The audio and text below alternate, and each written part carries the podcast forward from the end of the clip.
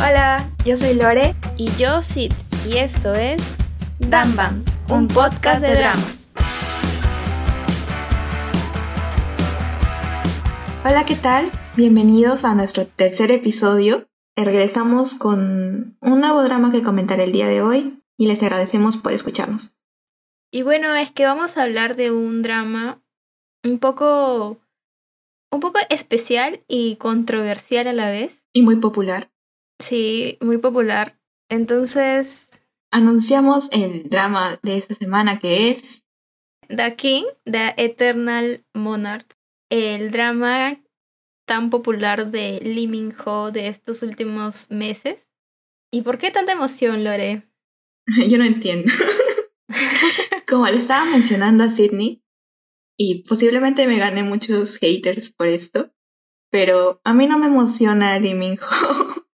¿Por qué? De verdad. Porque, no sé, o sea, me cae bien. Me gusta cómo actúa también. O sea, crecí, se mete en su personaje, aunque le he visto en el mismo personaje. Cierto. o sea, siempre hace como que este tipo de personaje, ¿no? O sea. El chico rico de gran postura. Sí, pero sí, me cae bien. Solo que no. Físicamente no es mi tipo ideal de lo que dicen. Por eso no, no sentí como que tanta emoción, como la emoción que tiene Sidney, por ejemplo, en este momento. Ay, sí. Pero sí, sí me llamó la atención porque, bueno, creo que a todos en general, porque es el primer drama que hace desde que salió de su servicio militar. Entonces, como que la expectativa era enorme para el primer drama que iba a hacer. Sí, definitivamente. Y creo que también iba acompañado por el hecho de que la guionista de este drama era Kim Eun-suk, que es una de las eh, guionistas que ha sido como bien premiada durante todos estos años y ha hecho dramas como Secret Garden, Goblin, Descendientes del Sol. Descendientes del Sol. sí, The Hairs, también de Lee Min Ho. También. Y nada, creo que por eso... Creo que se esperaba mucho. Sí, por eso la gente esperaba un montón. Claro, aparte también la temática, por así decirlo, era innovadora, ¿no? Planteaba esto de viajes en el tiempo, que se puso popular por una misma serie de Netflix, que es Dark, una serie alemana, que tuvo como a la gente hablando de, de, de esta teoría de viajes en el tiempo que maneja la serie. Entonces, a mí personalmente me llamó la atención por eso. Entonces, como que sí, de cierta forma, generó mucha expectativa con, con su trama y, bueno, más que nada, como mencionamos por los actores, porque tiene grandes nombres en su elenco, y también por la excelente guionista que, que había escrito esta historia. Y bueno, vamos contándoles un poquito de, de qué trata este drama.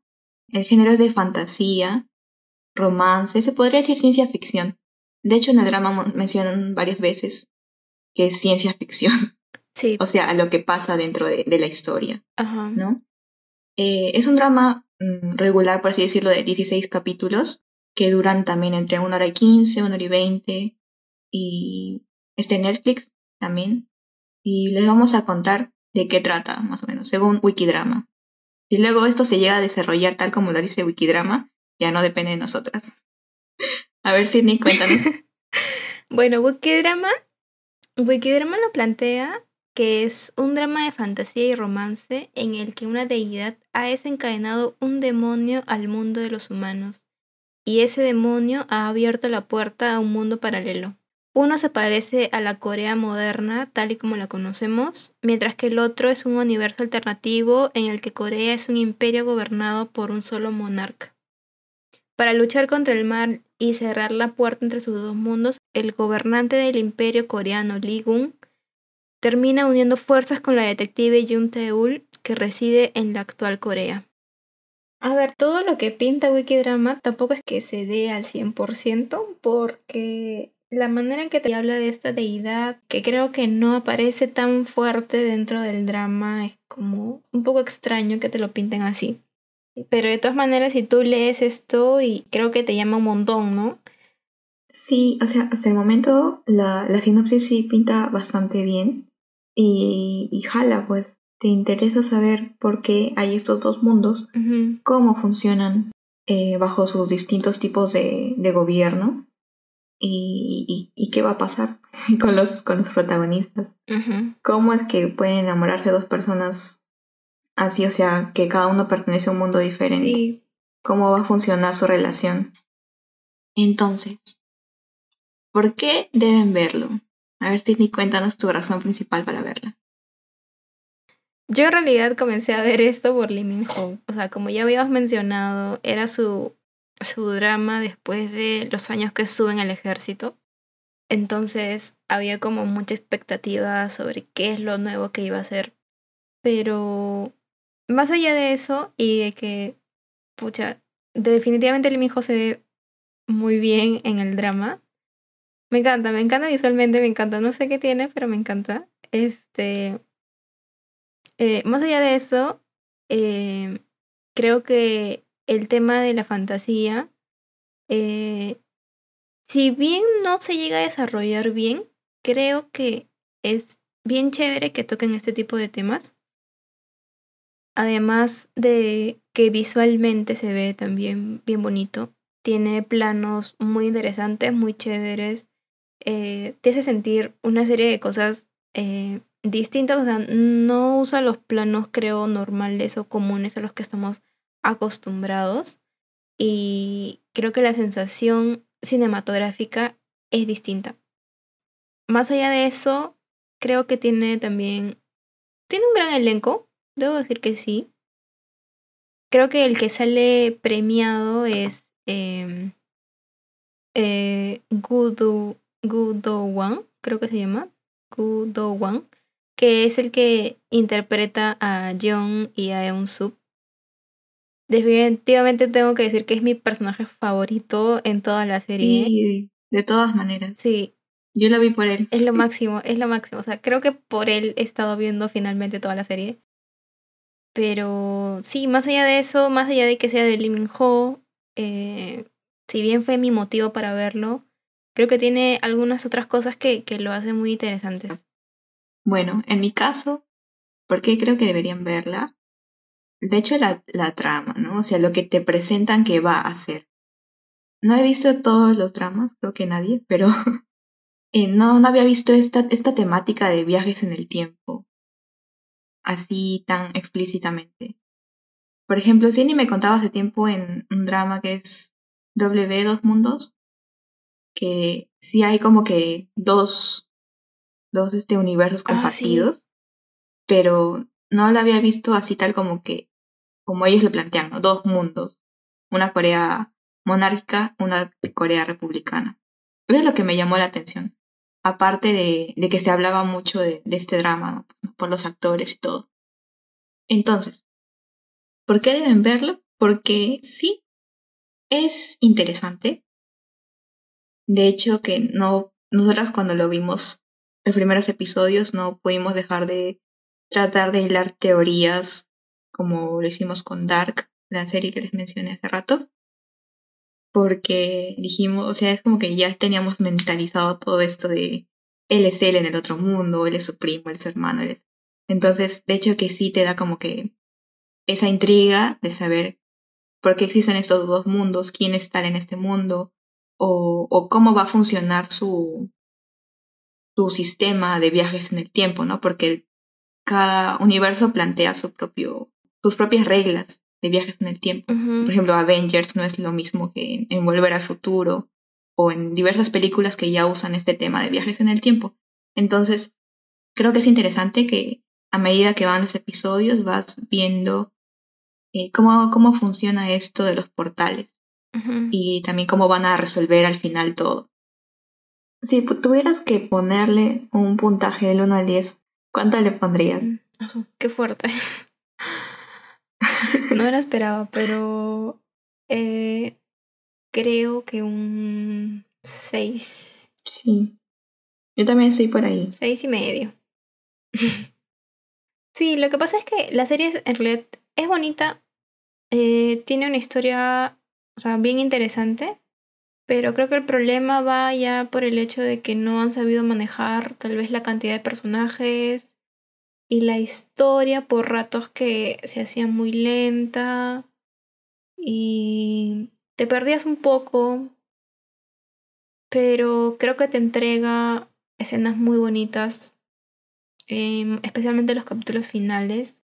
Son las mejores escenas que hay y creo que vale la pena pasar por todos estos capítulos iniciales para llegar finalmente a, estos que son creo que los que más valen la pena.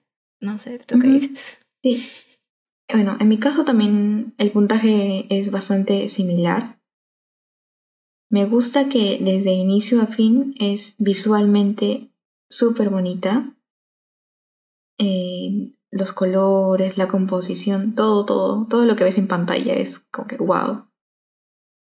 Pero sí, concuerdo contigo en, en la complejidad de la trama, que no supieron manejarla bien. Y, y siento que es algo que tal vez ellos no tenían claro desde un inicio, porque si tú tienes claro cómo funciona tu universo, tus reglas, tus viajes en el tiempo, mm. entonces puedes lograr expresarlo para que el público también lo entienda. Sí, pero siento que eso falta un poquito y por eso el puntaje no es más alto. Sí. Así que nada, si quieren ver un drama de Lee Min Ho un poco diferente a lo que él está acostumbrado, eh... bueno, no sé si tan diferente, diferente en la trama, porque creo que en personalidad es bien parecido a los anteriores, pero sí, la trama lo, lo pinta un poquito distinto y es chévere de verlo. Además, eh, la variedad de, de personajes, si bien son muchas, pero hay algunos muy rescatables. Eh, los van a adorar en verdad. Los van a adorar mucho.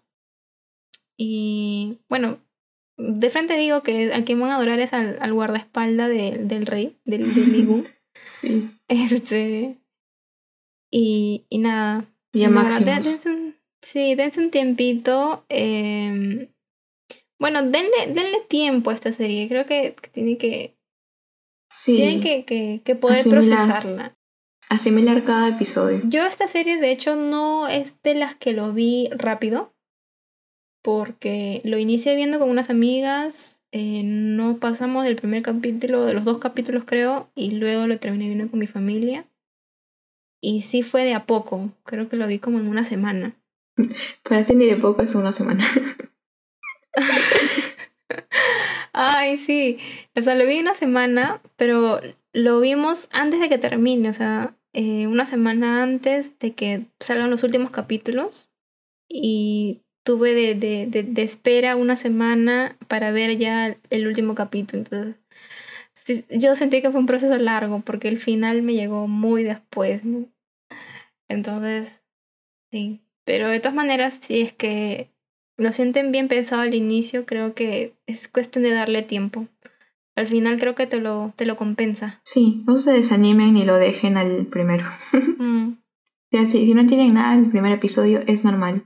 Sí. No, no es que algo esté mal con ustedes, como yo pensé. Sí. Ahora, relacionándolo esto con Dark, sí. Eh, este, pasa eso, ¿no? Eh, que al inicio no le entiendes nada y luego se resuelve. Claro, véanlo por ese lado que también al inicio no va a entender nada, especialmente en el primer capítulo que es muy confuso, pero luego ya va un poco, un poco aligerando, un poco. Sí, porque de maneras es bien complejo.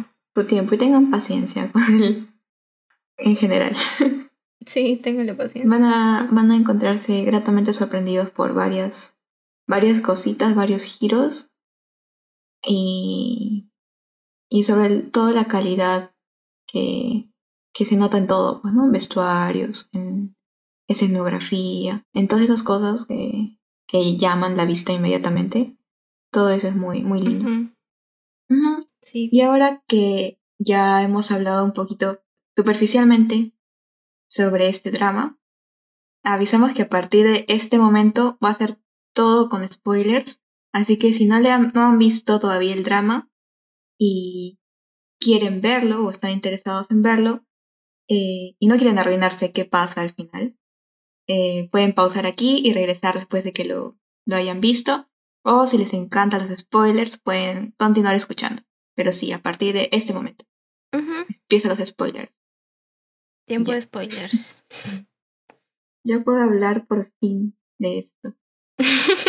Literalmente he terminado hace algunas horas de ver todo el drama y ha sido en tiempo récord porque, como ya les había contado, yo veo los dramas de a poquitos. Como que un episodio, dos episodios a la semana, tres, así. No, no me aloco y veo todo de frente. Pero este drama he tenido que verlo así de frente para propósitos de este episodio. Entonces lo vi como que, ¿en cuántos días habrá sido? Unos cuatro días creo que han sido. ¿Cuatro? ¿Cinco días? Sí, o sea, literalmente desde que amanecí hoy día he estado viendo. Hasta las ocho y media de la noche, creo. Entonces ha sido todo una maratón y, y siento que no me voy a volver a hacer esto nunca más. Porque porque no, no cansa, pues. a mí me cansa ver este algo muchas horas seguidas. Y, general, y si es algo que no, que no me llama a ver tanto, peor. Entonces, no es que no me haya gustado, solo que no sentí que tenía el enganche como para que yo estuviera este, muerta de ganas por seguir viéndola y que no me importara tener que verla todo el día de corrido. Sí, y ahora que mencionas eso, creo que una de las cosas eh, que sería bueno hablar es eh, los primeros capítulos, ¿no? Que, como dices, creo que no hay un enganche. Siento que el primer capítulo es muy confuso y termina en que se logra encontrar con la chica, pero es como, mm, bueno, no sé, no, no, no sentí un, un enganche como fuerte y creo que esto se repite también en, en los demás episodios, que como conversábamos antes de, de iniciar, eh, mencionábamos esto de que eh, las escenas finales de los episodios no han tenido esos enganches que suele haber mucho en los dramas, que te llama a ver con desesperación el siguiente capítulo. Y quieres saber qué pasa. Yo no sentí eso en los primeros episodios, entre primeros ocho o nueve episodios, Sentí como que te iba mostrando cositas interesantes, pero no que hubiera algo específico en el final que te hiciera presionar siguiente episodio rápidamente. Eso sí, sentí. Entonces, por ese lado sí, como que un poquito lenta la trama y bastante, bastante confusa. Porque, como mencionó Sidney, en el primer episodio te lanzan así un montón de cosas que tú dices, bueno, es el primer episodio, estoy empezando, no conozco los nombres, no sé las caras, entonces es normal que no entiendas, ¿no? Pero ya esto sigue pasando en el segundo, tercer, hasta cuarto episodio, incluso tal vez más, porque los personajes como que nunca terminan de aparecer, como que te los presentan ya, porque pueden presentarte personajes en el capítulo 12 o, o no sé. Entonces es como que vas agregando nueva información, nueva información. Y esto no es malo porque, o sea, si han visto Dark, creo que vamos a mencionar mucho Dark.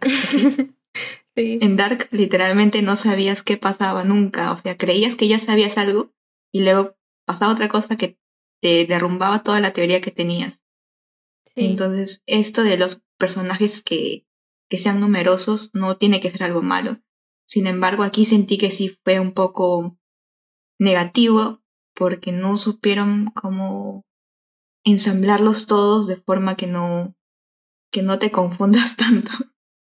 No sé si te pasó eso también, Sidney. Sí, eh, claro, definitivamente al inicio eh, yo tuve muchas dudas porque, como dices esto de los personajes, de la cantidad de personajes, al inicio te los muestran todos así de porrazo y cuando lo vi me acuerdo que lo estaba viendo con unas amigas el, el, los capítulos iniciales y yo, mientras veía, este, me la pasaba preguntando, ¿y este quién era? ¿Y este quién era este otro? Y, y había mucha confusión, en verdad, en, los, en el primer episodio. Era muy confuso, muy confuso.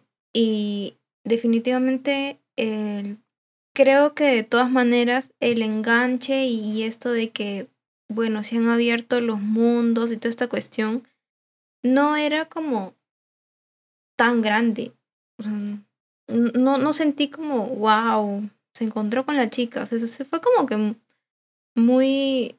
¿Muy rápido? Muy, muy rápido. No sé si muy rápido, muy evidente, muy, muy, muy puesto.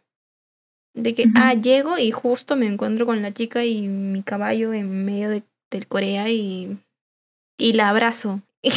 claro, porque él en su mundo ha estado buscándola desde que era niño y que de la nada tenga la suerte, creo que fue muy conveniente que llegue a la actual Corea y la primera persona que vea es ella, ¿no? De todas las policías del mundo, Ajá. es la que él está buscando. Ajá.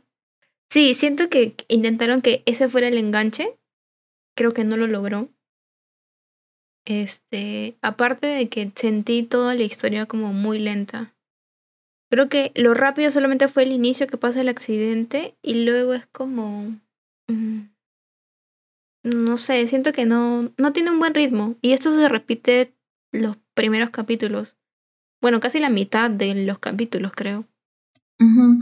Yo le, este, yo le, o sea, ni bien terminé de ver el primer episodio, eh, le escribí a Sidney y le dije, no entendí es- esto, o sea, estoy mal, hay algo mal conmigo que no he entendido o, o es normal. Me dijo, no, o sea, como que no se entiende nada los primeros episodios y luego ya como que Sí, vas entendiendo más. sí, sí, sí. Y justo eso es lo que decía sobre Dark. Este, era de que yo también, o sea, estaba viendo la serie con esta mentalidad de que, bueno, son viajes en el tiempo, son dos mundos y, y como no entiendo nada ahorita, tal vez más adelante me lo van explicando. Entonces trataba de, de, de no darle mucha vuelta a toda la historia y dejar que pase, que siga pasando y ya luego darme cuenta de qué es lo que realmente pasó, ¿no? Pero creo que la cantidad de, de personajes que habían era, era, era demasiado. No sé si le daban pantalla a tanta gente, pero no sé, siento que se complicaron mucho. No, eso, eso es lo que, lo que iba a decir también. O sea, es como que al tener tantos personajes, creo que tampoco saben qué tiempo darle a cada uno, porque aparecía ante la primer ministra un, un, un rato y de ahí no la veías a ver en un ratazo Ajá.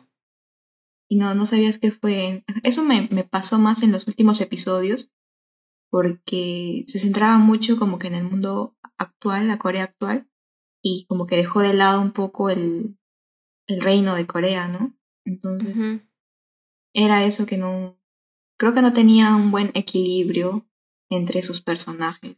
Ujú. Claro, y también los, los personajes secundarios, ¿no? Estos que ayudaban al, al rey, al rey. Estos que ayudaban al tío. Mm, al traidor. O sea, siento que a sus historias también se les dio como mucha vuelta. No sé. sí, yo pensé que iban a ser historias importantes y por eso las mencionaban. Ajá. Pero, o sea, trataba de seguirle el, el hilo a lo que pasaba, a los crímenes que investigaba Teul con Sinje. Y si esto, esto seguro va a ser importante, va a tener algo que ver. O por eso le dan como que tanta pantalla. Pero en realidad creo que no tuvo la importancia que le quisieron dar. O sea, el tiempo que le dieron en pantalla también a ciertas cosas. Sí, Y eso, eso es lo hacía lento. Definitivamente. Por ejemplo, también ese, esa, esa escena de, de una señora con su hijo inválido. Me acuerdo que me preguntaste y no entiendo qué pasa con la señora y su hijo inválido y los niñitos. Y, y, Sí. y claro, o sea, más adelante ves que esa señora es la que, eh, la enfermera de la mamá del, del niño que es parecido a Lee Gun en el mundo de, de la Corea nor- la Corea actual. Y pero creo que aparece una vez después de eso y, y jamás vuelve a aparecer. O sea, y al inicio le dan como un buen tiempo. Entonces, son escenas que creo que pudieron haberse ahorrado bastante, definitivamente. O sea, si iba solamente a aparecer una vez después, o sea, podrían haberle hecho como un flashback que el viejo, el viejo, el tío viejo le había ayudado a, a esta señora. Pero, no sé, al inicio creo que te lo complican demasiado, que, que, que pesa mucho verlo. Ujú. Eso. Es Pesa como mucho que yo le, yo le decía a Sid, eh, siento que hubiera sido bien interesante que sean menos capítulos, porque los últimos es como que sí te, te sueltan varias cositas que me hubiera gustado saber tal vez antes.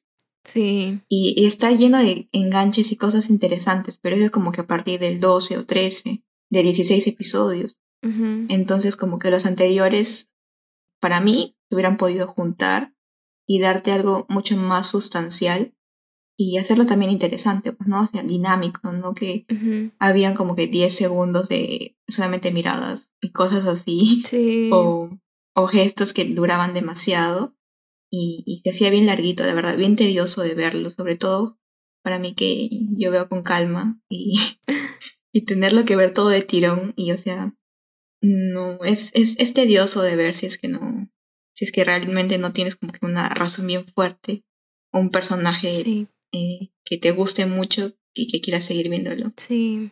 En mi caso sí, lo que lo salvó mucho creo que son los personajes secundarios también. Porque me interesaba mucho más saber qué, qué era de con ellos que con los principales, la verdad.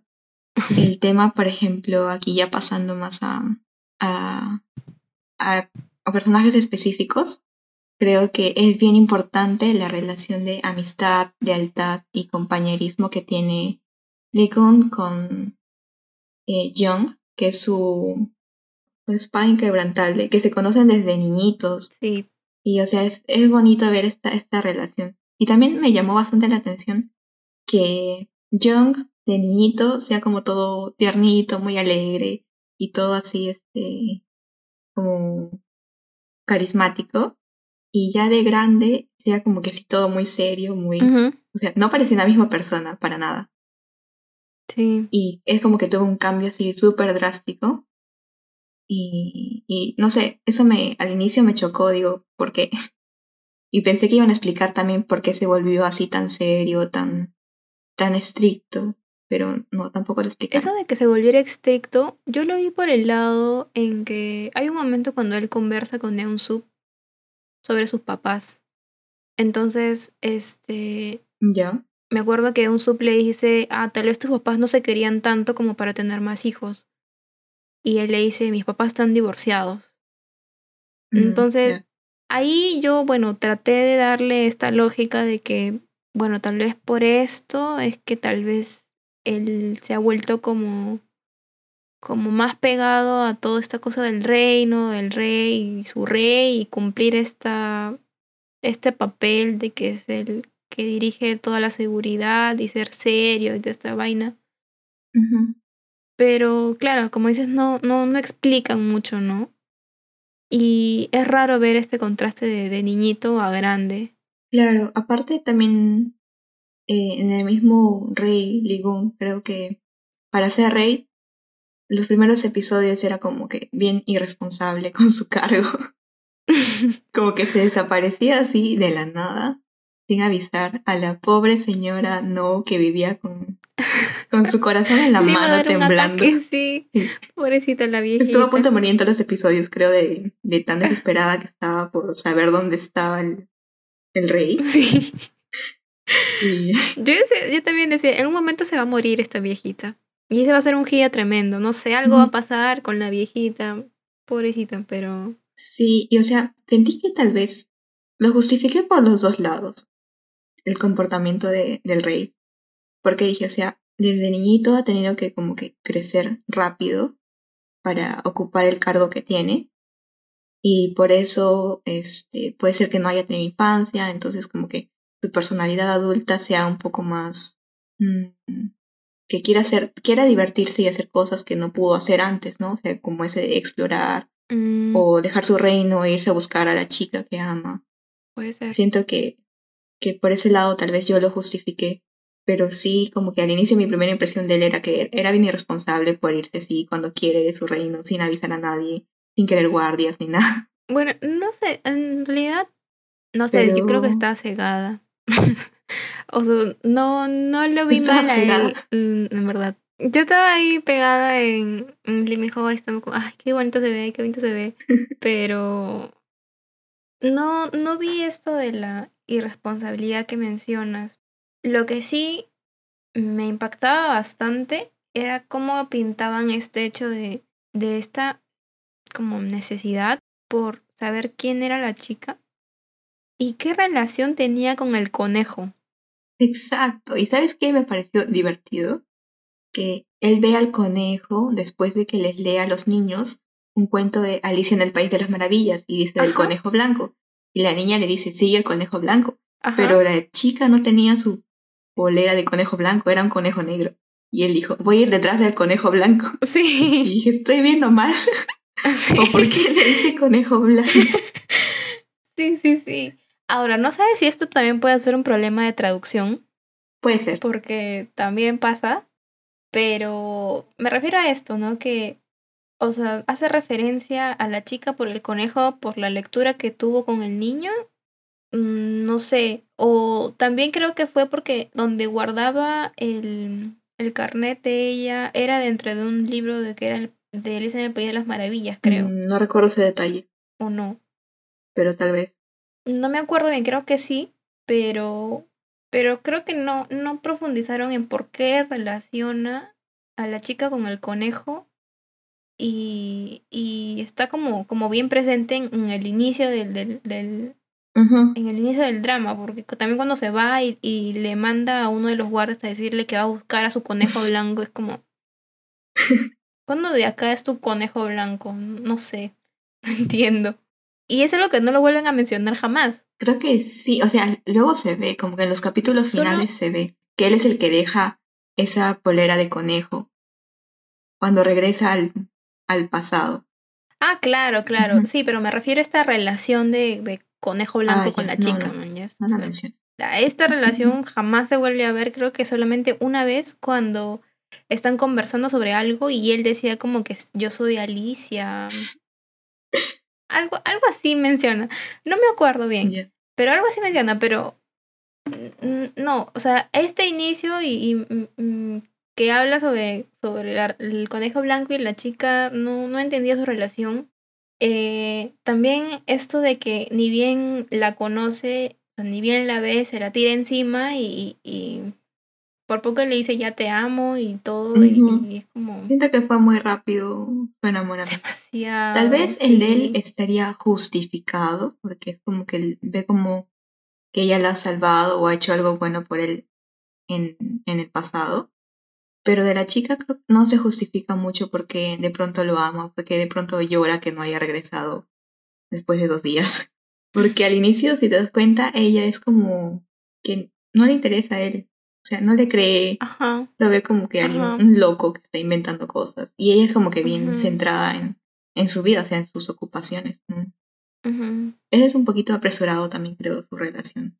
Sí, no, no lo desarrollan. No lo desarrollan. De la nada ella ya está pensando en él. Y, y me acuerdo que es porque la conversación que tuvieron en un restaurante, en el restaurante donde siempre van a comer pollo, y que él menciona como que eh, voy a hacer que tu mundo sea redondo o algo así. Ah, sí. Creo que después de eso es de que él se va y luego ella, ahí es cuando comienza a pensar sobre él.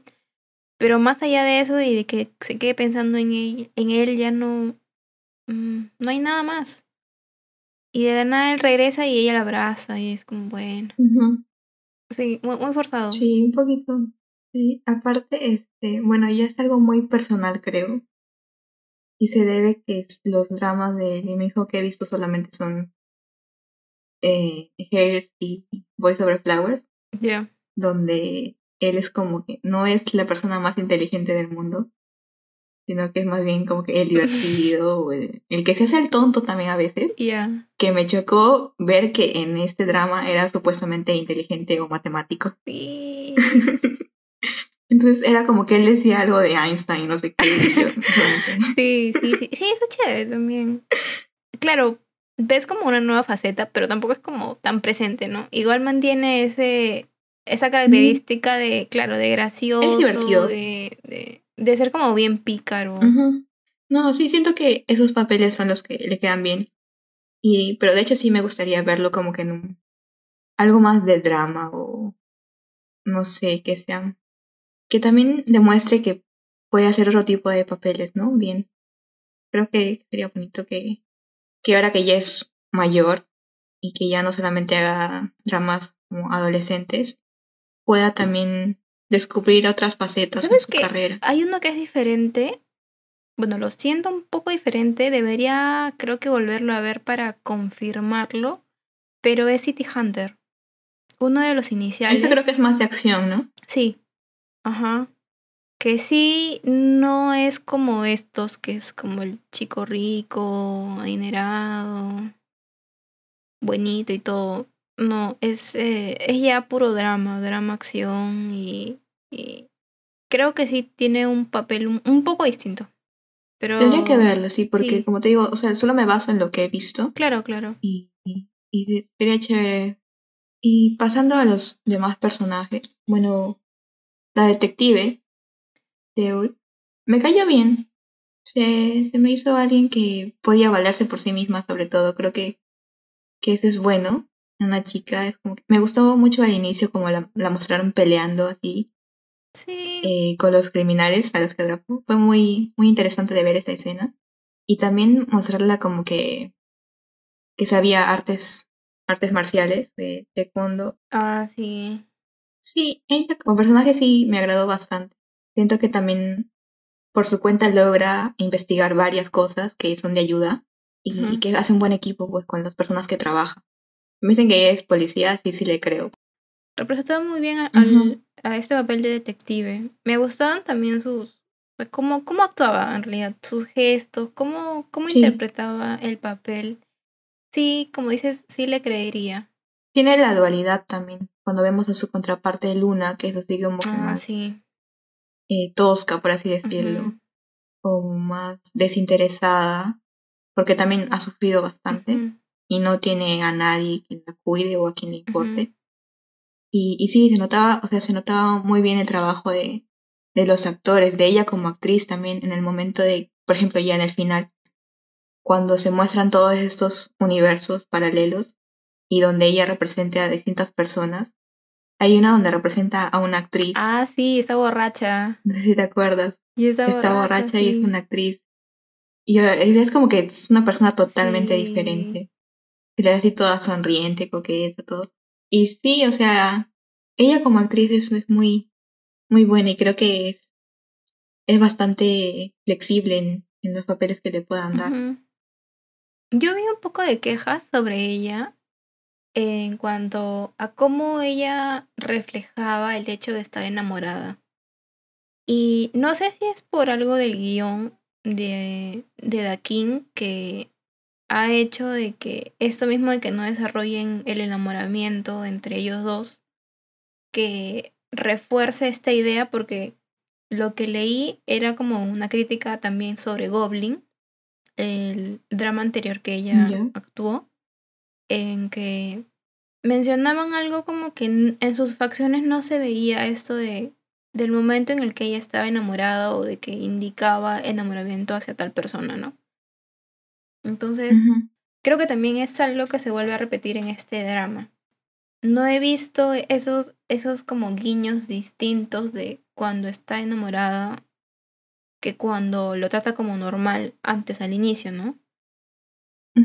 Si ya se ha visto algo ha sido porque o la besó o, o ya ha sido como bien evidente, o sea, bien, bien directa la cosa. Pero por ejemplo, cuando, cuando se besan la primera vez, no sé, siento que es como que bien parca ante este, ante esas escenas de, de, de amor, Mm, ¿no? Escenas románticas, no sé. Puede ser, creo también, creo que es su cara, pues, ¿no? O sea, su cara. ella es, es bien bonita de una forma que no, que no creo que están acostumbrados.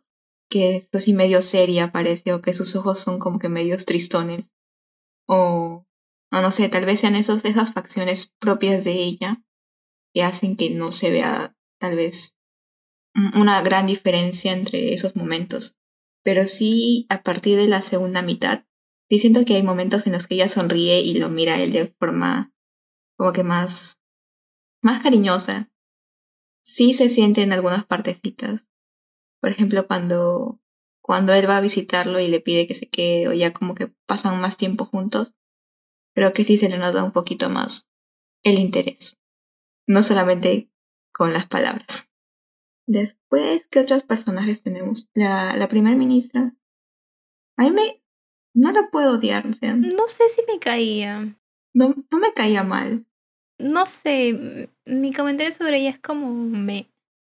Como que intentaban ponerla de, eh, de villana, pero no lograba hacerlo.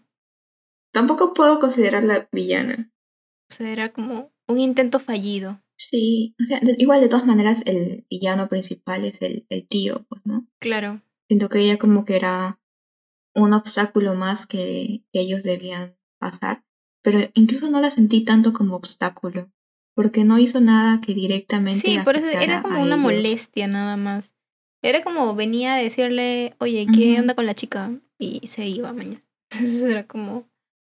Era como fastidioso estar, que esté ahí preguntando, investigando, queriendo meterse en la vida del rey, pero al final tampoco logra nada. Entonces es como.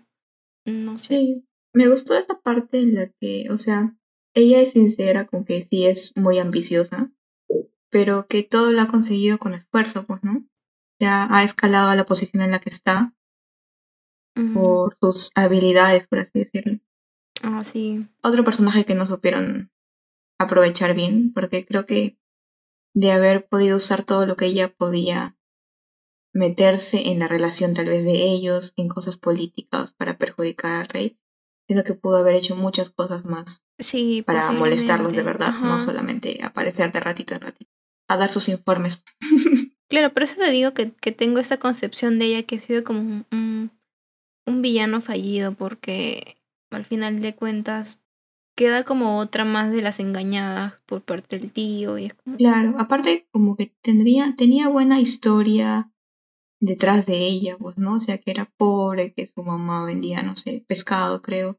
Y, y de ahí nace también la, la codicia de ella, de tener lo que no pudo tener en, en su infancia, adolescencia.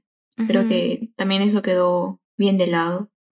Ya ella era pobre y ahora es, mi- es ministra. No, no ahondaron más en eso. Quedó ahí nomás. Sí. Después, otro personaje Podríamos hablar de, de John. En, en sus dos versiones.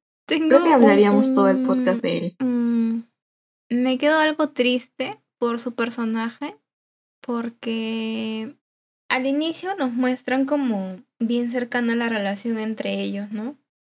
Incluso este, o sea, ya de grandes, este jueguito que había en los en el primer capítulo y cuando él era serio y Limijo trataba como de, de, de fastidiarlo, ese tipo de cosas, el bromance era como bien fuerte. Sí, Pero siento que luego se pierde, claro, por la relación que él también tiene con, con la chica. Pero creo que esta cosa de que no, de que no desarrollaron la historia con la chica bien, me hacía extrañar mucho el bromance entre ellos. Y siento que es algo que se pierde casi la mitad de la serie y regresa para el final. Sí. Y regresa con todo para el final. me encanta, Sí. me encanta el bromance al final. Lo amo.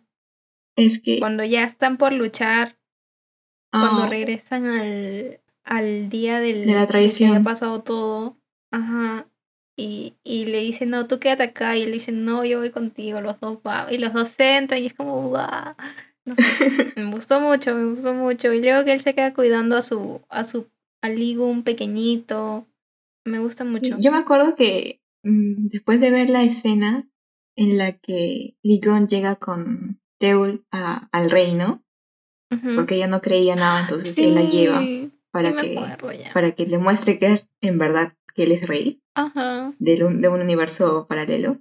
Y ellos llegan y John los ve, su carita triste, y yo dije, no, aquí pasa algo. Aquí pasa algo, porque un amigo no se pone así al ver a su amigo con otra chica. Sí, y, y Aquí hay algo más. sí, pues... Entonces le pregunté, te escribí y te mandé captura. sí. Y te dije, le mandé Sí. captura de ese momento preciso. Le dije, ¿aquí pasa algo entre ellos? ¿O me estoy imaginando toda una historia? Sí, o sea, son pequeños detalles, en verdad. A mí también ese momento en el que cuando Ligun se, se va la primera vez al otro mundo y nadie sabe dónde está y todo eso, pasa un momento en el que él lo está recordando en su estudio y, y pareciera que estuviera ahí, ¿no? Con él y luego como que la cámara se va del otro lado y se ve que no está realmente y él se queda como mirando a la nada diciendo como ¿dónde estás, rey? Algo así. Es como que, wow. No sé, eso, eso me llamaba más el ship ellos que con la chica. entonces- Sí, o sea, sí habían No sé. Creo que había momentos muy obvios, porque, por ejemplo, cuando la secretaria le, le comenta a Ligun que la primer ministra es linda, y él dice que él ya tiene a alguien que es más linda, también enfocan a, a John y ven que su mirada es así como que de desconcierto, tristeza. Entonces, o sea, si es que no trataran de insinuar algo, porque lo enfocan a él? Pues no, a ver cuál es su reacción. Exacto. Y si no iban a hacer un buen bromas, ¿para qué lo hacen? Entonces, siento que se desperdició también eso mucho. Pudo haberse hecho más interesante si es que lo hacían como que explícito que él sentía un interés hacia, hacia su amigo. Creo que hubiera habido más complicaciones por ahí. Ver que en realidad prevalecía que el amor que le tenía eh, se basaba más en verlo feliz, ¿no? Ya así no sea con él. Ajá. Entonces creo que eso hubiera impulsado mucho más a su personaje que ser un simple amigo de infancia que, que tiene que proteger sí o sí, incluso si sacrificando su vida. Sí, ese tema de sacrificio, o sea, es bien fuerte con él. Yo por eso, está dispuesto por, lo, a todo. por lo del bromance y por, o sea, yo no podía diferenciar esta cosa del sacrificio si era por el bromance que, que trataban de hacerlo o porque realmente era como que tan metida su papel que era como, o sea, el papel del personaje ahí que era el guardaespaldas de, de Ligun, ¿no? Del rey. Pero era como tan fuerte esto de, de, de tu sacrificio por él que me hacía dudar si era realmente por el papel o por, por el broma que intentaban hacer. No sé. Sí, y, y o sea, como, como decíamos, hay varios detalles que sí te dan como a entender que él puede tener otro tipo de sentimientos, no solamente de amistad. Y también hay una parte en específica que también me acuerdo que te mandé capturas de todo un diálogo, que es donde eh, ah, John sí, está conversando con, con, Sinje y le dice, ¿no? Eh, que por qué lo protege tanto o algo así. Y le dijo que supo que era su destino verlo feliz o asegurarse de que sea feliz. Y entonces este Sinje le pregunta, no sé cómo funcionan las cosas en tu mundo, pero ustedes están saliendo.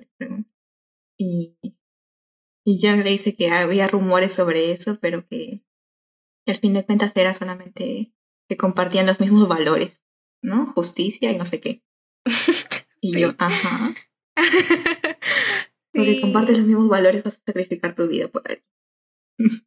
Entonces, sí, era como que te daban a entender que sí, que no, que puede ser. Y al final. Te dejaban en nada. No, quedó en nada. Sí. A pesar de todo, sí creo que al final fue bien bonito. O sea, fue bien bonita esto de, su, de la amistad que les plantearon a ellos en las últimas escenas, cuando va a ayudarlo y a salvar su vida, pues, ¿no? A, sí mismo. Es, bien bonito, ese, ese, ese momento creo que es uno de mis favoritos. Y también de parte de Ligun que de alguna forma buscaba protegerlo, decía, no, no me sigas, son órdenes del rey y cosas así también, porque sabía que de cierta forma era su, su deber protegerlo, que no se arriesgara por algo que era, no era una batalla que él tenía que pelear, ¿no? Bien devotos ese Pero sí, ambos se protegían a su manera. Y para seguir hablando de Young, que creo que hay que resaltar la versatilidad del actor, porque en este drama los actores representan a dos personajes, a uno del mundo del reino de Corea y el otro de la Corea republicana.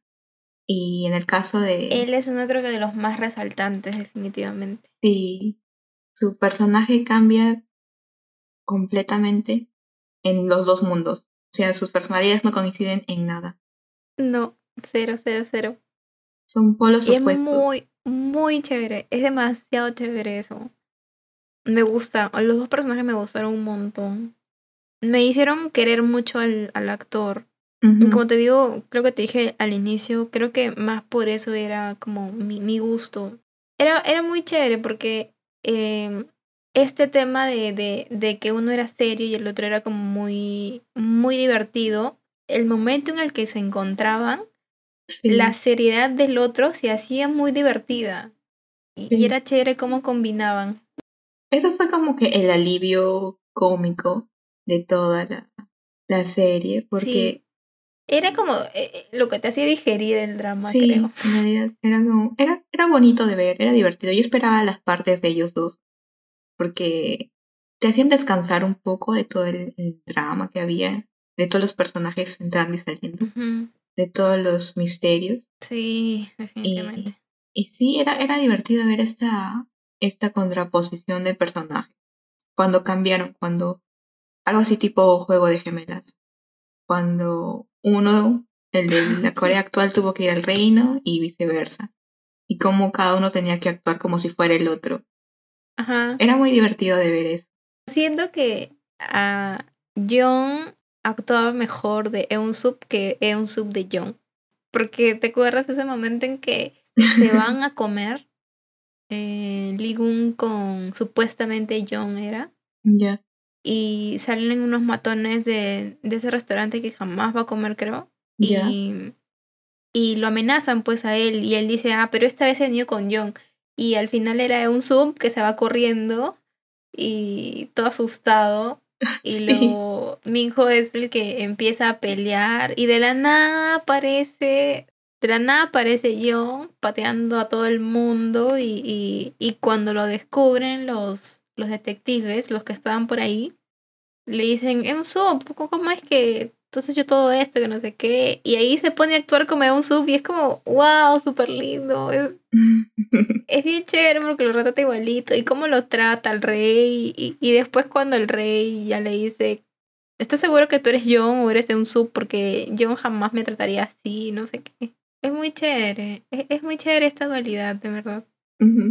Sí, creo que él es el en el que más resalta, porque los demás Sí. personajes, si bien cambian, o sea, tienen tal vez distintas ocupaciones en los dos mundos, pero su personalidad no es tan diferente que como la de. John, que sí cambia completamente, por los opuestos. Y siento que lo hizo muy bien. Sí, sí, es lo que le hace resaltar.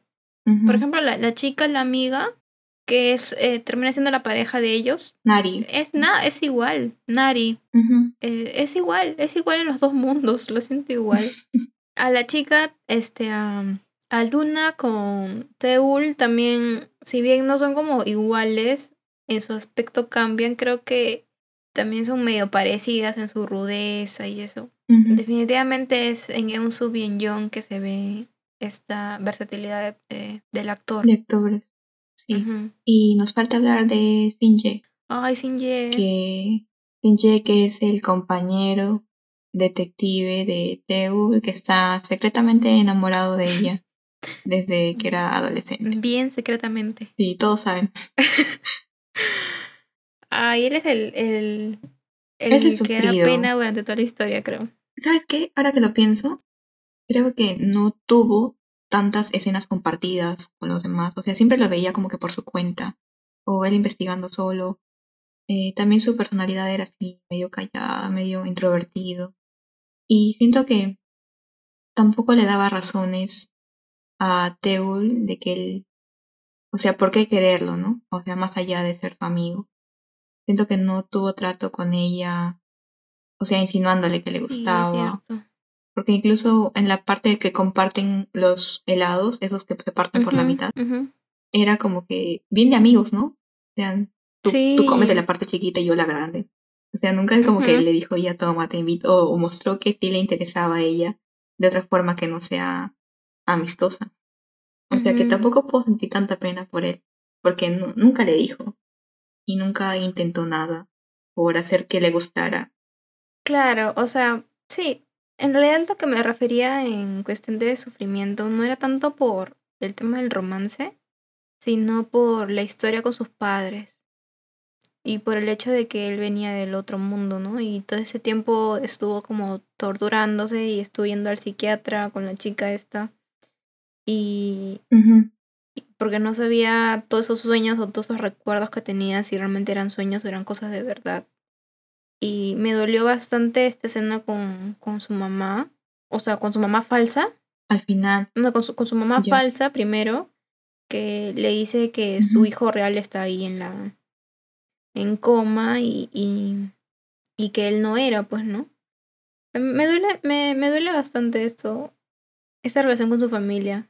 Y, y claro, también después cuando se ve que se iban a matar, la mamá con, con él se iban a suicidar. Y yo Ah, como, es sí. como- Ese es bien fuerte. Creo que, o sea, en general es el, el personaje que ha tenido una vida más dura. sí. Tanto como dices, porque él no era de la Corea actual, a él lo trajeron obligado a fingir una vida que no era la suya y que al final de cuentas se logró adaptar como propia, pero que siempre tenía como que esa espina, ¿no? De que recuerdo cosas que no pertenecen Algo aquí, o no me siento Sí. que pertenezco realmente aquí, o, o cosas así. Y luego cuando ya te enteras que en realidad él nunca debió estar ahí, sino que pertenecía al reino, era como que lo... O sea, sí te da pena, pues le han arrebatado su vida, igual que a varios personajes también que los intercambiaron, o los trajeron de un mundo a otro a conveniencia de, Del del, tío. del tío. Entonces sí, Sí. siento que por esa parte sí los, los entiendes y, y si te llegan a dar es penita, pues. Por ejemplo, la, Sí. la jefa de la corte, la señora no, también se te enteras que no era de ese mundo y que la que ella, bueno, ella sí decidió ir al, al reino, pero que también, o sea, no es un lugar al que ella pertenezca, no es como donde ha nacido y esas cosas. Y o sea, sí es como que bien trágico, sobre todo los que han sido los más afectados con todo este, estos portales, ¿no? Que les han, les cambiado de vida. Por ese lado creo que sí supieron lograr bien el hecho que tú sintieras empatía o que, o que te duela ver cómo las vidas de las personas Son cambiadas. eran cambiadas. Y eso sí, lo, lo de Luna también, pues, que, que en su vida nunca había tenido nada. Y al ver que Teul tenía un trabajo, Tenía todo. que sí. tenía amigos, Papá. papá, también, o sea, sí le entiendes, ¿no? O sea, si a mí se me aparece otra persona como yo en otro mundo que no tiene todo, obviamente te vas a querer ir y, o vas a tener cierto resentimiento de por qué ella tiene todo y yo no, cosas así. Ajá. Entonces sí, como que sí se le entiende. Se entiende ese, ese conflicto que hay entre los mismos personajes. Y ahora, esto como terminan, em, por ejemplo, la historia de todos estos que han cambiado de vida y todo eso, al final, cuando todo se llega a resolver, Claro, ves que ciertas cosas ya no pasaron y de alguna forma las vidas de los otros personajes no son tan trágicas. ¿No? Como en el caso de, de Luna, por ejemplo, que se ve que la mamá de la primer ministra la acoge cuando era niña, o sea, le, claro, la, la vuelve parte de su familia y cuando ya es grande se ve que la relación que tienen ellas dos son como de hermanas, sí, ¿no? claro, ya te pinta otra historia de Entonces- cómo ha crecido ella, pues. Ahora también ponen esto de, de Sin mismo Ye, de Sin Ye. bueno, que es Min. Young, si no me equivoco, Kang Min Young, ¿no? Sí. Algo así. Que ahora ahí parece que sí tiene oportunidad con Luna eh, en esta nueva vida que tiene en el reino de Corea. Y cómo desaparece en el otro mundo. Y se me hace un poco triste también porque es Taeul nada más la que se queda con los recuerdos. Y ya no. Sí, eso sí debe ser fuerte. y ya Sin Ye desaparece totalmente de, de todos los recuerdos de los demás. Ya es otra persona quien está ahí en su reemplazo. Pero en términos generales creo que terminan bien los personajes. El final, en verdad, no fue del todo mi agrado. ¿Qué esperabas tú del final? Yo esperaba un. Esperaba un final super cursi. mm, super cliché. En el que el amor triunfaba ante todo. Pero. O sea, me, me esperaba en realidad que la chica termine como la reina de Corea. Y así mismo plano de diario de una princesa cuando coronan a, a Mia. Y, y- pero pero luego analizando bien cómo es que termina el final y esto de que eh, le llega a cumplir lo que le dijo de que, que él le va a abrir las puertas del universo. Entonces, eso sí como que luego lo, lo entendí, lo comprendí, es como que, pucha, sí, sí tuvo un final bonito, ¿no? Igual siento que no tenía el feeling en ese momento cuando lo vi y que me gustara del todo, pero creo que llegan a terminar bien los personajes, llegan a, a, encontrar un equilibrio en su momento. Porque también si te pones a pensar en... O sea, ellos dicen ahí el momento en que acaba, sí, vamos a vivir el presente, el hoy. Pero si luego te pones a pensar en cosas como... En cosas reales y que, por ejemplo, si eso se hubiera dado, ¿qué onda con el heredero del rey? No hay heredero.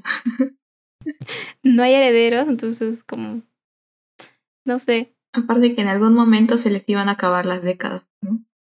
O sea, tantos años viajando. Porque nunca se establecen. O sea, al inicio puede ser divertido, ¿no? Nunca saber a qué época vas a llegar. Pero luego ya y ellos mismos digan que están cansados. Sí.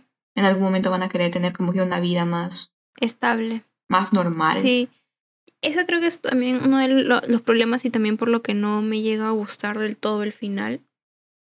O sea, siento que también tiene su lado cursi esto de que te voy a abrir las puertas del universo y van a estar como viajando a todos lados, pero si lo piensas de una forma más realista es como nunca llegan a tener un, un lugar estable para ellos en un futuro, no, no llegan a construir nada se queda en esto de que se ven los fines de semana y ya. Yo pensé que realmente le iban a dar una solución a, a este equilibrio y que ella iba a poder irse a vivir a, a la Corea monarca. Por siempre.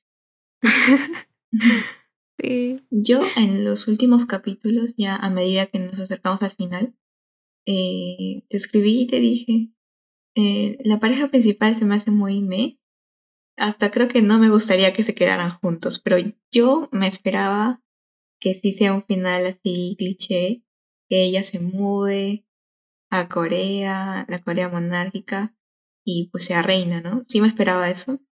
Pero sí, o sea, de hecho me gustó que no fuera el final cliché que yo esperaba, porque es más realista en la medida de que cada uno tenía sus cosas en su mundo y no simplemente podían abandonar todo. Entonces era como que buscaron de alguna forma un punto medio que puede funcionar, como dijimos, un tiempo, pero no toda la vida van a estar viendo fines de semana y viajando. Sí, esa es la cosa. Y también pensé que también, o sea, se iban a cerrar los mundos para siempre y ya no se iban a volver a ver y que cada uno iba a encontrar como que a la contraparte del otro. Eso pensé cuando Teul se encontró en la calle con la contraparte de, de Ligun, que es Ji-Hun, me parece, que se le encuentra en la calle. Pensé que tal ah, vez iba a ocurrir algo entre ellos. O que Ligun en Corea monárquica iba a estar con Luna. No sé, pensé que iba a ser algo así. Pero el cierre que le dieron ya era como que para nadie, ¿no? Bien sí, para nadie. O sea, para los que querían que estén juntos, van a estar juntos dos días. Para los que no querían que estén juntos, los demás días. Algo así, es como que una decisión correcta para que ninguno se sienta tan, tan defraudado, desilusionado con el final. Siento que tal vez debieron tomar una decisión más arriesgada, ¿no? Pero... Sí. Pues. Creo que también tratan de cumplir esto que, que mencionan mientras se ven cuando ellos viajan, que es de que van a vivir el presente, ¿no? Y... Pero sí, no es, no es un tanto realista y también creo que hubiera optado por algo más arriesgado. Como dices, en su momento puede funcionar, pero ya si te pones a pensar al más allá es como no, no, no tanto. Entonces han luchado tanto para llegar a esto, es como siento que por ahí, por ahí se cae su relación entre ellos. Exacto, ese es por el lado de, o sea, del final final, si ellos quedan juntos o no. La respuesta es más o menos. y, pero por el lado de que de cierta forma era lo que movía a esta historia, que son los viajes en el tiempo, tampoco queda claro cómo es que funciona esto. O sea, cómo, cómo sé si voy a viajar a otro mundo o a ese mismo Es mundo, pero en, otro, en otra época. ¿Cuáles son las reglas de eso? Eso no, nunca quedó claro. Ajá. Ese es un problema que, que está desde el inicio. O sea, como te dije antes, yo estaba tratando de, de entender todo según, eh, según las reglas que había entendido por Dark. Pero este, finalmente no se cumplían en esto. O sea, y, y me hacía confundir más porque no te daba, este drama no te da no te explica bien cómo funciona sus viajes en el tiempo. Y ahora, este final, cuando llega a matar al tío y se queda supuestamente en ese mundo porque cierra la puerta, yo pensé que como iba a terminar, y creo que me hubiera gustado de hecho, es que eh, él viaja esos 25 años de lo que está, o sea, porque él se queda atrás, ¿no? Entonces él va a comenzar a crecer junto con su niño, ¿no? En la época de él niño y iba a, iba a pasar esos 25 años y la iba a poder encontrar a ella, hablando de tiempo, ¿no? Claro que iba a estar viejo y todo, pero, pero no sé, era como un sacrificio por todo lo que habían pasado. Pero luego que te pongan esto de que él va de puerta en puerta viendo cuál es y cuál no, se me hace muy extraño. Porque ese ingreso, o sea, lo que le da el, la flauta esta mágica, la Mapan Shinjok, no sé cómo se dice, este, le hace tener las puertas del universo, pero ¿cómo, cómo funciona? No es solo una puerta a mundos, sino es una puerta a fechas. Funciona tanto lugares como fechas. Y eso es lo confuso, porque ¿cómo sabes qué puerta te lleva a tal lugar, este tipo de fecha? Y Claro, Es muy raro. como- es muy raro definitivamente y no te lo explican para nada. Claro, o sea, la primera vez que él viaja es de mundo a mundo, ¿no? Y se supone que en las siguientes veces que ya puede viajar fechas, no hace nada diferente que cruzar el portal. O sea, no es como que una combinación de cruzar el portal y agarrar la flauta de cierta forma. O sea, nunca queda claro cómo Ajá. y cómo se activa esa opción de viajar tiempo, viajar mundo. Claro, y, y también esto de que, o sea, por ejemplo, cada fin de semana la va a ver. Entonces, la puerta, o sea, ya sabe qué puerta es donde ella vive o cómo es ese viaje, ¿no? Porque se demora un año para encontrarla y luego cada fin de semana ya la puede ver. O sea, ya sabe la combinación. No sé, no entiendo. Claro. No se entiende. Y aparte, si reconoce la puerta donde ella está, en teoría podría reconocer las demás puertas y a qué época pertenecen. Pero cuando ellas entran a una nueva puerta, es como que están buscando reconocer en qué fecha están Ajá. para ver si no se van a chocar con su contraparte. Ajá. Entonces, esas son las dudas que nunca tendrán respuesta. Sí, es bien extraño. Y también porque el, el tío no envejece. Sí, es cierto. Yo tampoco entendí eso y nunca lo llegan a explicar porque en mi cabeza estaba en que si él tampoco el otro tampoco debió haber envejecido, ¿no? No Mm, sé. Sí, o sea, porque en teoría se la pasó viajando, pero mm, a menos que se haya quedado en ese tiempo Pero, ah, muerto, en ese espacio ese entre los dos mundos, para siempre, o sea, ahí vivía, no veo otra forma de por qué no envejecería. O sea, Pero también es raro ese espacio. Porque, uno, si se queda viviendo ahí, o sea, ¿cómo, cómo hacía? Solamente salía para cosas específicas para hacer. Es como, bueno, hoy día me toca ir al mercado, entonces tengo que ir a comprar y luego regreso. No, no entiendo. No se entiende no, tampoco. pero es que él vivía en la Corea re- republicana, pues, en su taller. Tenía como un taller donde hacía no sé qué cosa. Claro, pero si se queda en el taller, está viajando en el tiempo. O sea, no diré, está cambiando de mundo, pero igual el tiempo avanza. No se entendió nunca. Si alguien sabe por qué no envejece y nos explica, tal vez estamos rajando por las Sí, por favor. Sí, yo, yo tampoco, no, no lo explican, no lo llegan a entender y no, no dicen nada al final sobre eso. Ahora, ese lugar, ese lugar que es como entre los mundos, también se me hace bien raro, porque al inicio te plantean ese lugar como un lugar que se estuviera dentro del reino de Corea. Porque la primera vez que, que pasa con, con Teul al reino de Corea, él está mostrando como los lugares de ahí y llegan a ese lugar después de haber paseado por por el bosque y todo eso. Y le dice, este es el lugar como que entre los dos mundos y, y que acá no pasa el tiempo ni nada. Pero en ese momento lo plantearon, o bueno, yo lo entendí como un mundo dentro del reino de Corea. Pero más adelante parece ser el lugar por donde uno pasa entre puerta y puerta. Y eso es como que tampoco me quedó claro en dónde rayos estaba. O sea, al final lo entiendo, al final parece que está entre las dos puertas, ¿no? Pero al inicio te lo mostraban como un lugar más del reino de Corea, entonces es como... ¿En dónde realmente estaba? No entiendo. Sí, o sea, hay varias cosas que cuando ya te las pones a pensar mejor, no cuadran. Ahora también vi, también leí un montón de críticas que tuvo este, este drama por relacionar mucho con Japón, que la gente de Corea estuvo como, como bien ardida sobre la relación que había con los buques, también con los templos, un montón de cosas sobre eso. Pero también por parte de la producción no se dieron cuenta de que este outfit que tenía Minho cuando lo estaban pintando, este, hubieron críticas porque dijeron de que la vestimenta era de cierta dinastía y el gorro que llevaba era de otra.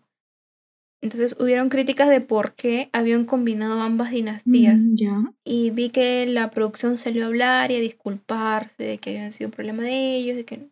En fin, un montón de cosas y es como... Mm, sí, o sea, de hecho sí fue un descuido. Eh, también pues los coreanos son bien, bien quejosos en ese aspecto. Pero yo lo vi más como un tema de ficción. Mm. O sea, ellos están creando su propio universo, su propia monarquía, que no existe y no tienen en qué basarse en una monarquía actual. Y que, o sea, era eso, bueno. Y al inicio también te dan cualquier hecho parecido con la realidad, es pura coincidencia. Sí. O todo está basado en ficción.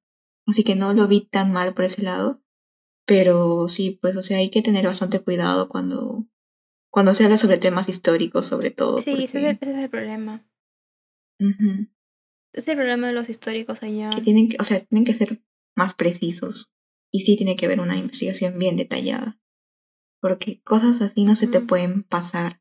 O tienes que considerar todas las repercusiones que puede tener el hecho que tú adaptes algo, eh, algo nuevo, basado en una historia.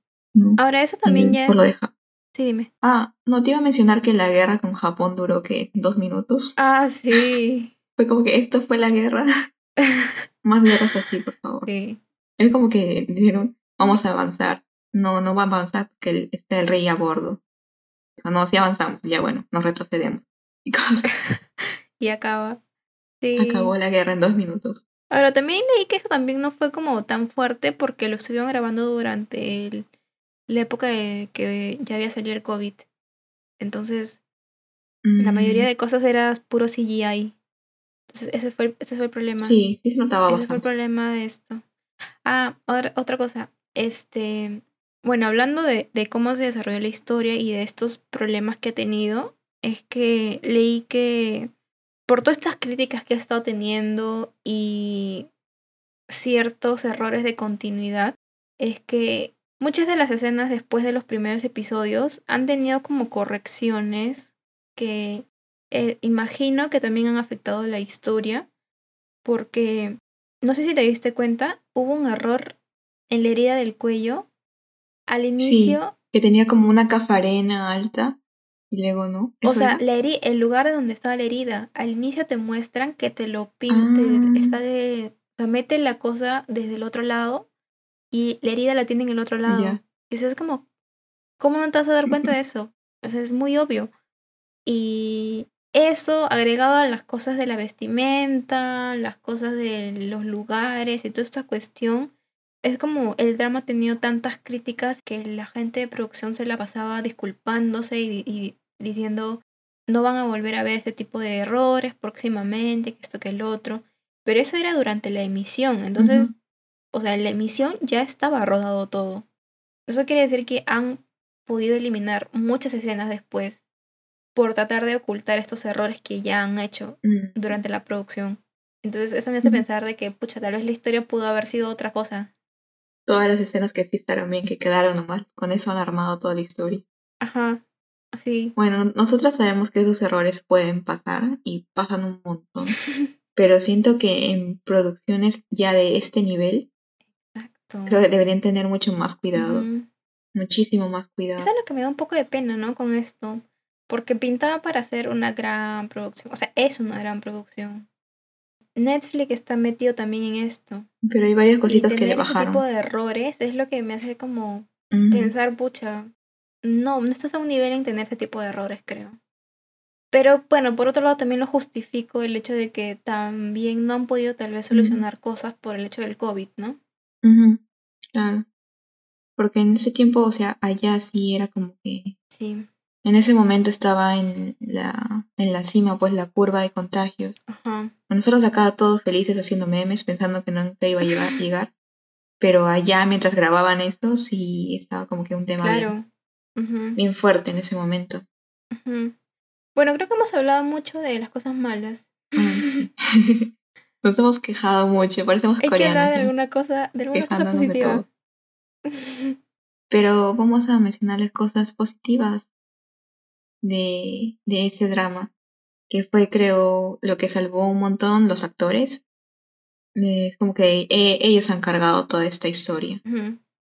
Y creo que en general por atreverse a, a innovar con esta temática, creo que siempre es, es bonito ver una trama interesante, o sea, que, que promete mucho y que no es la, la típica, pues, ¿no? Que, que estamos acostumbrados a ver nosotros. Claro, o sea, el tema de la fantasía más que nada. es. Ese tema de la fantasía, si bien creo que también cae un poco en lo cliché, tener el tema de la fantasía y este drama de, de los mundos, creo que es lo que rescata un montón el drama.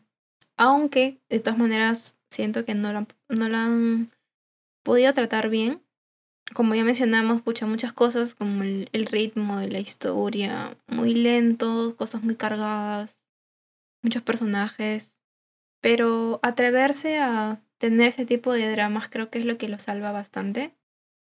También creo que hay escenas muy bonitas, muy bonitas.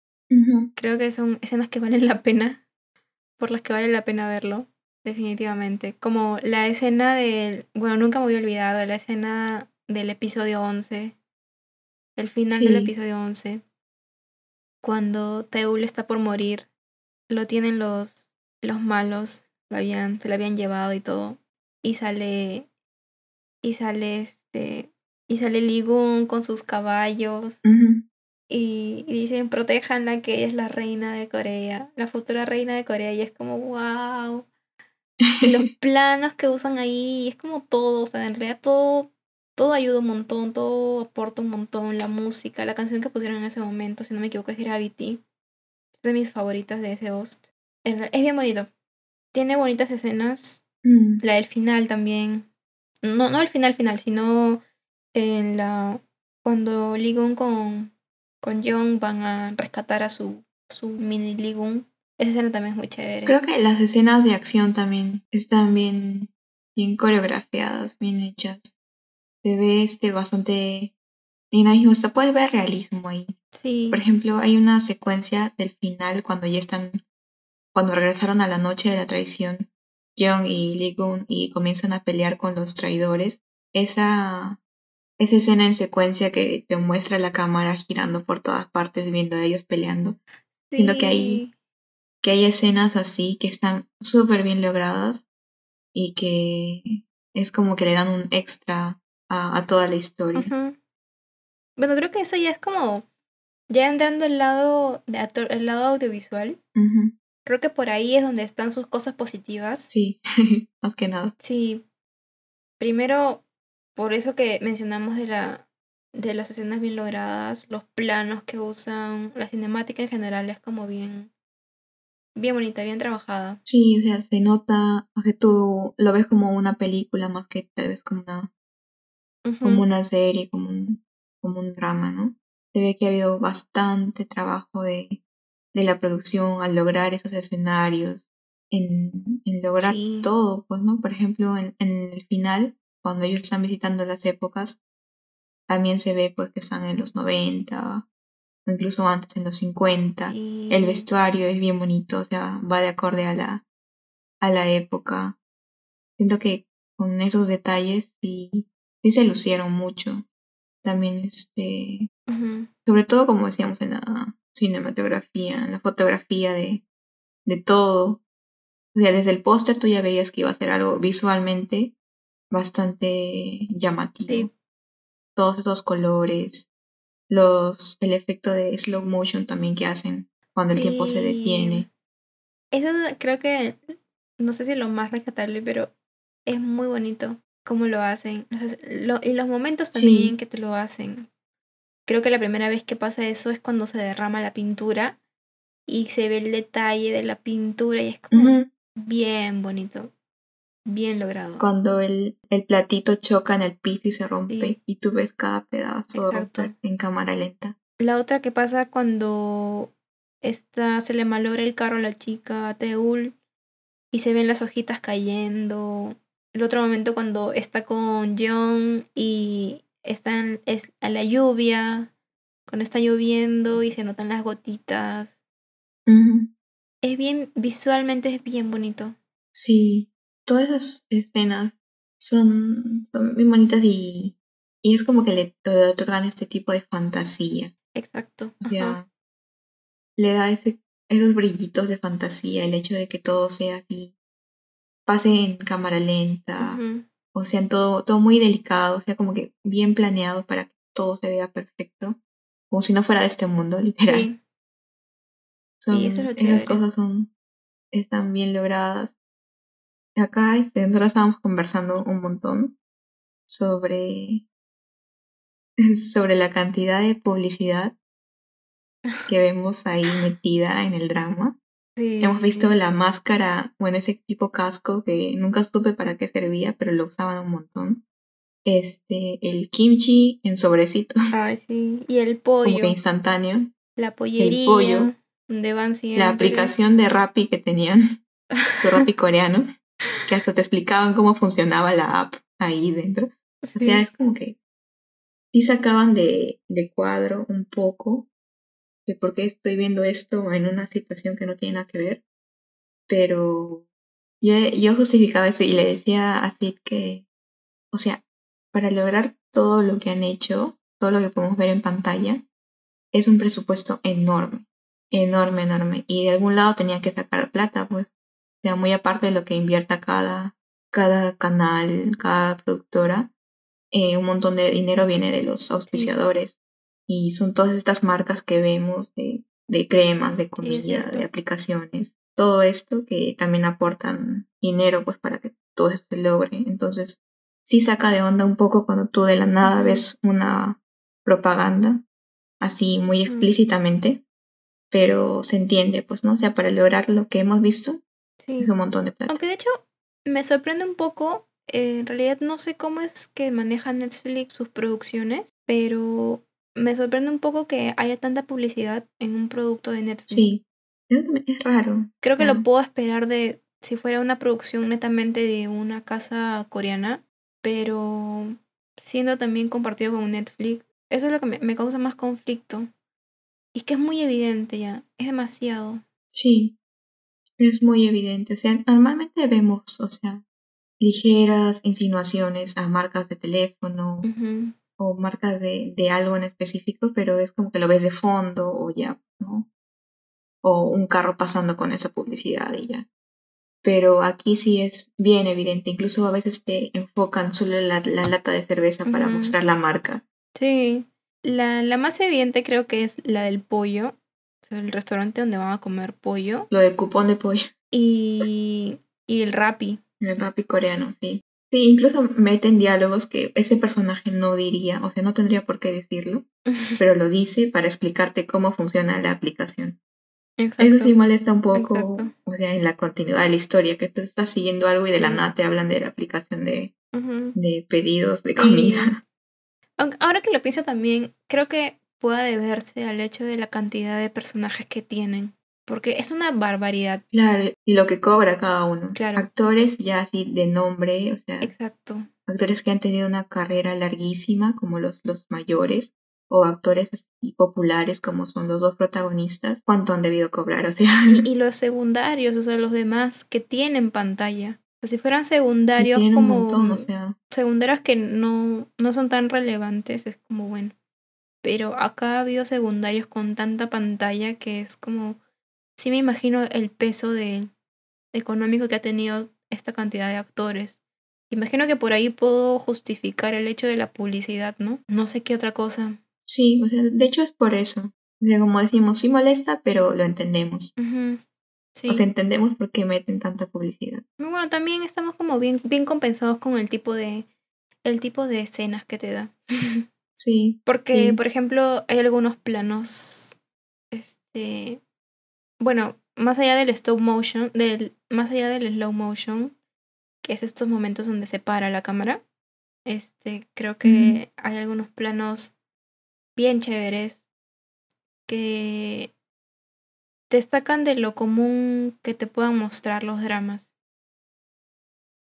Creo que con Lori habl- hablábamos más, hablábamos más temprano sobre la, el uso constante de planos bien aberrantes o bien, bien cerrados o bien no son los típicos plano contra plano en el que un personaje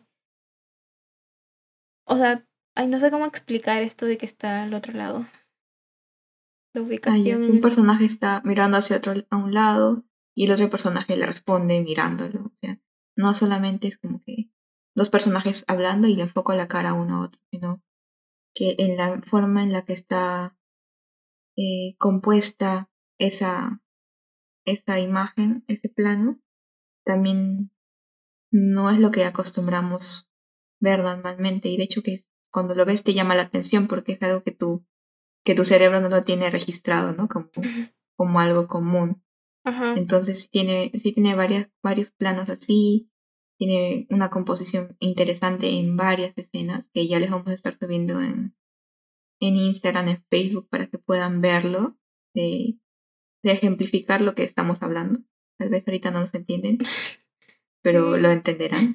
sí Y, y son cosas que tal vez sí pasan desapercibidas en un primer momento, pero luego cuando ya lo, lo piensas bien, es como que, wow, ¿cómo hicieron esta toma, no? Por ejemplo, todo desde arriba o, o todo así la cámara que enfoca de costadito, o sea, son, son cosas que te hacen pensar en cómo lo hicieron y la, la calidad de equipo humano y talentoso sobre todo que logró que estas escenas tan alucinantes se vieran en pantalla.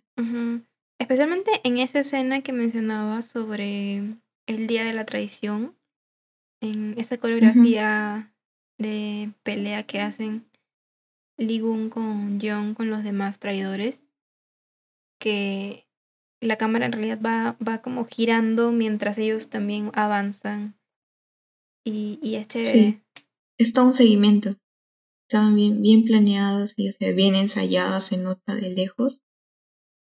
Y bueno, siento que hemos hablado un poco del, o sea, bastante de los actores, pero ahora que lo pienso también, eh, es mucho que se, lo que se debe a, a la gente que está detrás, pues, Sí. los que hacen que todo esto se vea tan bonito. Realmente reconocemos como que a los actores que son los que llevan todo, la historia, todo. O sea, son las caras que se muestran a la gente. Pero sí hay un montón de gente Sí, detrás de todo. Ahora, justo sobre eso es el sobre el montaje que se me hace muy chévere y creo que en parte ha ayudado un poco a aligerar la carga de los personajes, que es esto de ordenar las escenas eh, de tal manera en que los dos, que tanto los dos personajes que son iguales, tanto del Reino de Corea como del Corea del Sur normal, eh, sean, se muestren consecutivamente. O sea, el más claro creo que tengo es ahorita el cuando la mamá de Sin Ye está conversando con Sin Ye. Luego, seguidito, muestran la cara de la mamá de Sin Ye, la original del reino de, del reino de Corea, ¿no? Entonces es como en otra situación, ¿no? Entonces ya es como relacionas y puedes diferenciar un poco cuál es de tal lado y cuál es del otro lado. Entonces creo que eso, eso, eso ayudó un poco a, aligerar toda esta carga de personajes y, y, y la dualidad de personajes que había, ¿no? Porque si no, se hacía como más complejo de lo que era. Claro, eso, eso ayuda, de hecho. Sí. Si no estás pensando que cuál es este reino Corea, el otro. Entonces siento que al, al poner eh, dos personajes casi al mismo tiempo, o sea, uno después del otro, eh, te ayuda a diferenciar y a que tú sigas mejor la historia. Porque ellos mismos saben pues que su, que la trama es complicada. Entonces, es una, es una buena, un buen recurso que han utilizado para que el público no se sienta tan perdido. O sea, inconscientemente tú estás asimilando que son dos personas diferentes Sí, y que sí, pertenecen a, a dos mundos diferentes. Y la última cosa que tendría como queja es que en ambas sinopsis nos, men- nos menciona que hay una deidad que simplemente no aparece en el drama, Cierto. o sea, no lo presentan como deidad, pero suponemos que es este niñito que jugaba con el Jojo y que y que sabía como que cómo iba la historia, ¿no? O sea, qué iba a pasar, pero no llega a quedar muy claro, creo, si era una deidad, si era si era qué, porque se ve que el, el niño crece, ¿no? Que ha estado presente en varias varias etapas de la vida de los personajes. Entonces, Sí, es, es medio complicado porque tampoco te lo llegan a, tampoco te lo llegan a explicar. Yo entendí lo del yoyo, o sea, fuera, cuando leí qué había sido del niño del yoyo, porque creo que ahí solamente te muestran los momentos en los que el niño del yoyo estuvo, tanto de grande como de chiquito, pero no te, creo que no te explican por qué estuvo ahí. Te lo mostraban como que era el niño que sabía todo lo que pasaba y todo eso, pero creo que no es muy evidente que sea una representación del destino, que es lo que leí por ahí.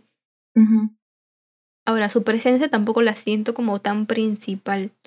Y eso que dice sobre em, que esté en el, la sinopsis es como bien raro. sí, o sea, en, en la sinopsis, de hecho, en ambas te mencionan que es por una deidad, pero si tú ves el drama sin haber leído la sinopsis y luego lees que hay una deidad, creo que no lo entiendes, o sea, es como que ¿cuál deidad? Sí, es totalmente No, extraño. sí, esa es la, la última queja que tenía. Se une a lo que ya habíamos estado mencionando, sí. que es que ciertas cositas no terminan de cuadrar del todo.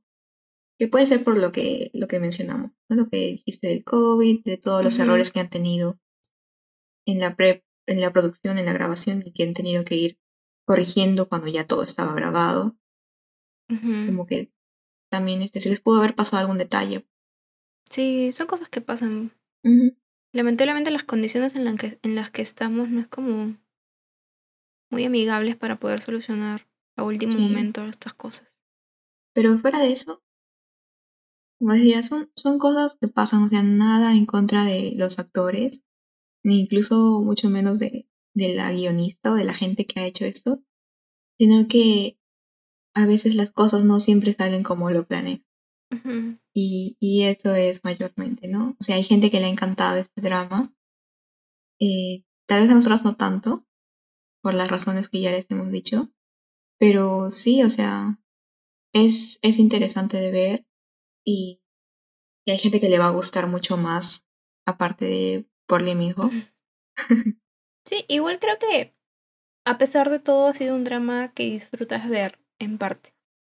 No, eh, o sea, puede ser pesado y todo, pero creo que tiene sus, sus gustitos por ciertos lados que, que te hacen divertir bastante.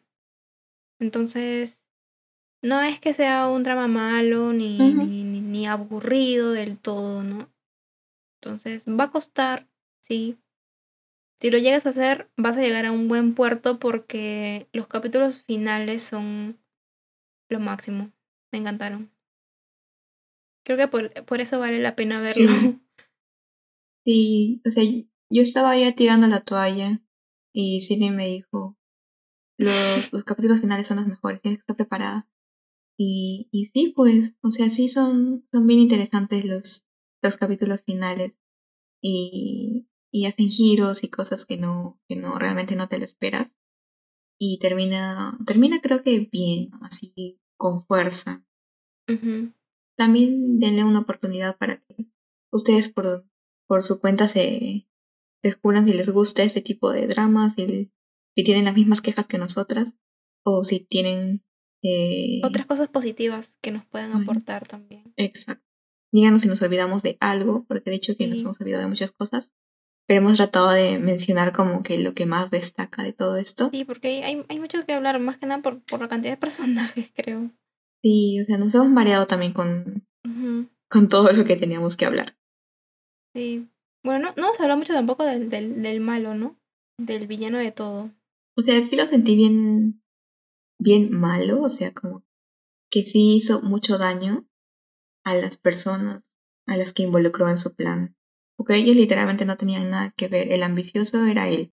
Pero, o sea, en su afán por querer todo el poder, es que arrastra a un montón de personas. Y eso es lo que lo hace realmente malo, pues. Eh, robarse la vida de las personas, utilizarlas a su favor. Siento que sí es un personaje bastante despreciable en ese sentido.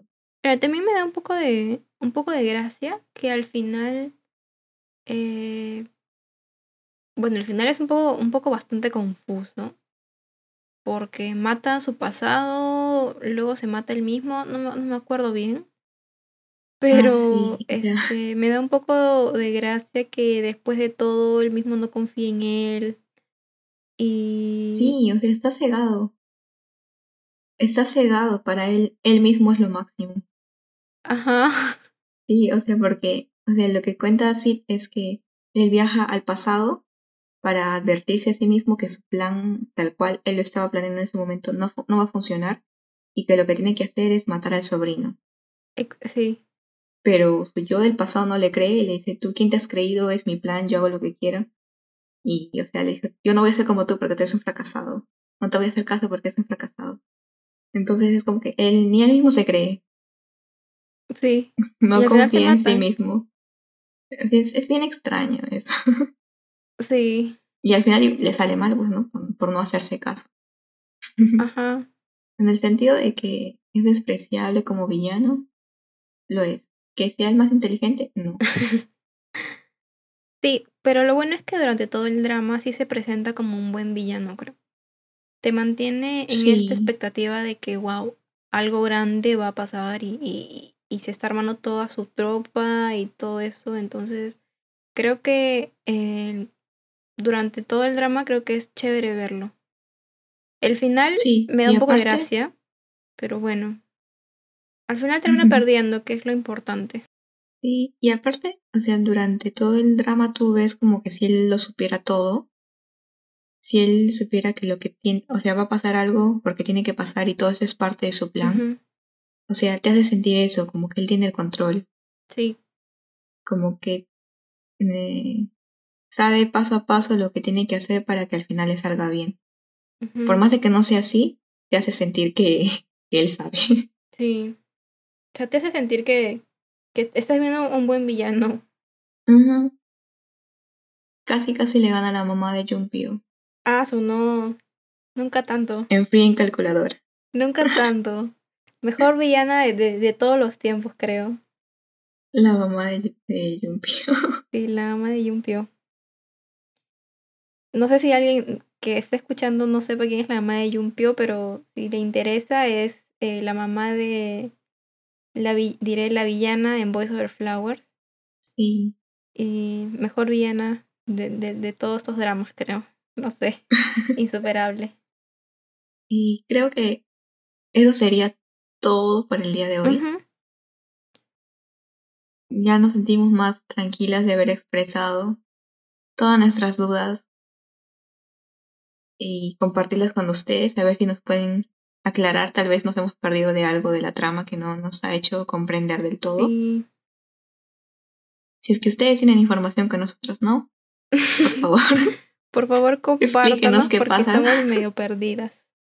Sí, pero como que perdidas, pero también satisfechas de haber visto este drama. Ujú. O sea, es como que eh, era el imperdible de este año. Sí, Entonces, Sí. ya. lamentablemente está como muy arriba en- entre los más populares, entonces este drama era imperdible. Sí. Y eso sería todo. Muchas gracias por escuchar hasta aquí y llegaron. Sí, Y no se olviden que tenemos Instagram y tenemos Facebook. Nos pueden encontrar como Dan Bam, un podcast de drama.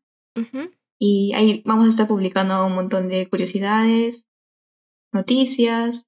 Eh, también vamos a estar este, poniendo los, las imágenes de lo que mencionamos hoy, de todo, todas esas escenas que nos gustaron mucho. ajá, sí, para que lo entiendan mucho más, porque ahorita en realidad no, tal vez no nos han entendido mucho. Ajá.